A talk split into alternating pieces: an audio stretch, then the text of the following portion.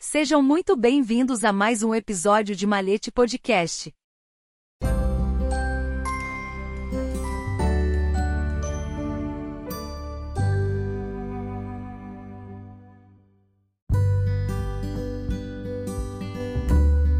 Elogio à densidade.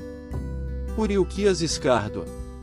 Lidamos cotidianamente com a superficialidade das pessoas, é comum, massivo e redundante, numerosos, aqueles que não obtiveram valores, não detiveram densidade nobre ao seu juízo, que, visivelmente, se reflete em suas exposições comportamentais.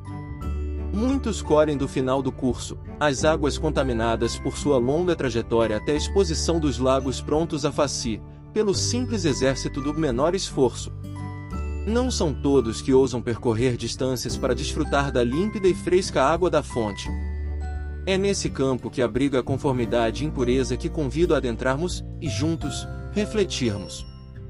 E por base na frase, de autoria desconhecida, a qual me amparo, expondo a angústia de permanecer entre seres rasos que se multiplicam disparadamente.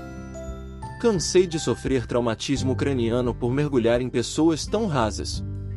E para ilustrar um pouco melhor a busca por uma densidade nobre, uma profundidade atrativa, exponho a sugestão que fiz a um grande amigo desenhista quando, ele em sua busca para alcançar melhor resultado técnico, usou como referência alguém de seu meio, um desenhista capaz e que atraía sua admiração.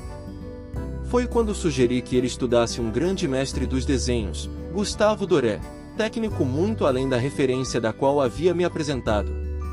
Ele, contrariado, disse que aquilo era demais e nada tinha a ver com o nível do outro artista. Com isso, complementei dizendo: Meu amigo, busque Doré, que no caminho, bem na metade desse caminho, você já terá ultrapassado tecnicamente aquele ao qual você admira. Essa busca nos tira da condição da superficialidade, quando almejamos ofertar melhores coisas e vamos diretamente à fonte, sem reservas e com a devida dedicação, não nos deixamos contaminar com os manuais daqueles que oferecem o final do caminho, o espelho turvo da superfície da água. Criamos densidades quando mergulhamos fundo na história da existência, nas fontes deixadas por aqueles que enobrecem a genialidade humana. Sim, temos que ir às fontes, aos mestres, a melhor referência e servir-nos disso. É na lei da correspondência, tudo que está embaixo, é como tudo que está em cima. O que está fora é o reflexo do que está dentro.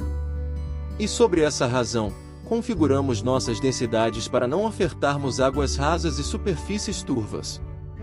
É fundamental compreender que essa busca pela profundidade não apenas nos liberta da superficialidade, mas também contribui para a riquíssima tapeçaria da sociedade. À medida que cada indivíduo se empenha em mergulhar nas fontes do conhecimento, das artes e da sabedoria, cria-se uma teia intricada de experiências enriquecedoras. Essa profundidade pessoal, longe de ser um empreendimento solitário, tece conexões que transcendem o indivíduo, impactando positivamente a comunidade ao seu redor.